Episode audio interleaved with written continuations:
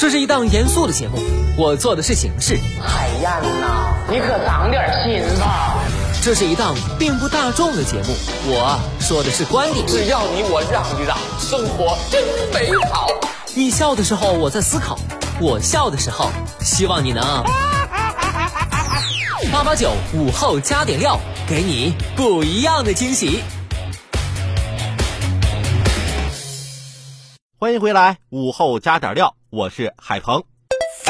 三月十七号，银保监会、网信办、教育部、公安部、中国人民银行等五部门下发关于进一步规范大学生互联网消费贷款监督管理工作的通知，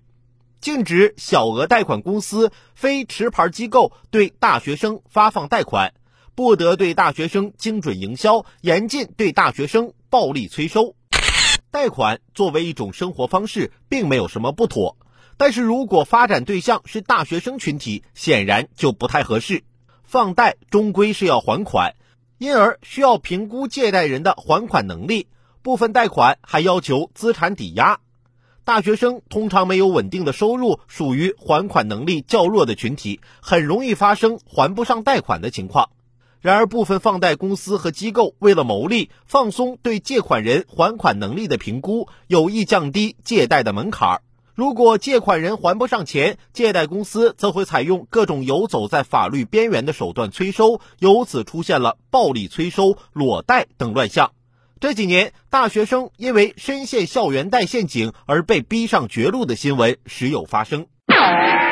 大学生们大多是第一次离开父母到新的环境独立生活，生活经验会有所不足，明辨是非的能力较弱，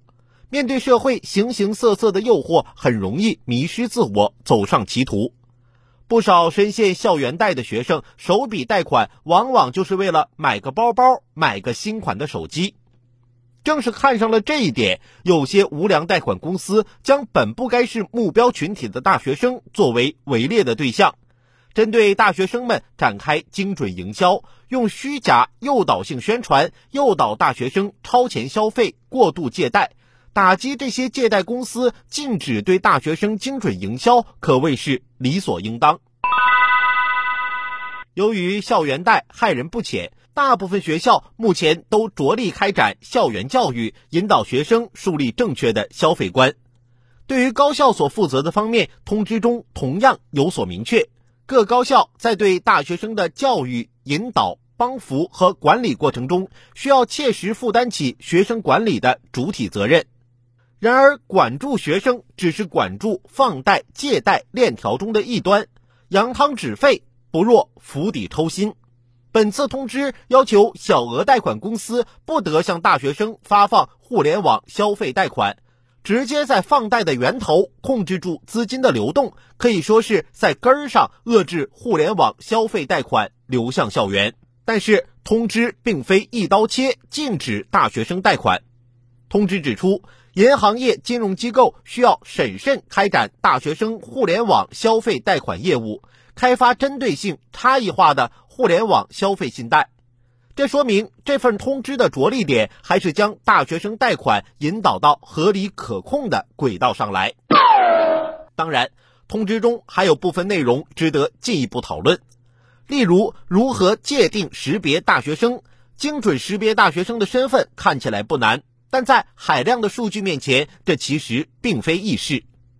此外，本科生、硕士生、博士生都算是大学生。禁止向本科生放贷，毋庸置疑；但是禁止向博士生发放互联网消费贷款，似乎值得商榷。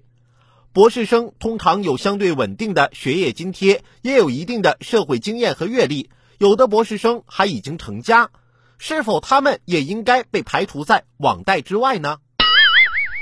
用发展的眼光看，互联网和金融结合是互联网加时代的必然产物。大可不必将此视作是洪水猛兽。不可否认，互联网平台借贷简化了贷款程序，方便了人们的生活，这也是互联网贷款能够存在的原因。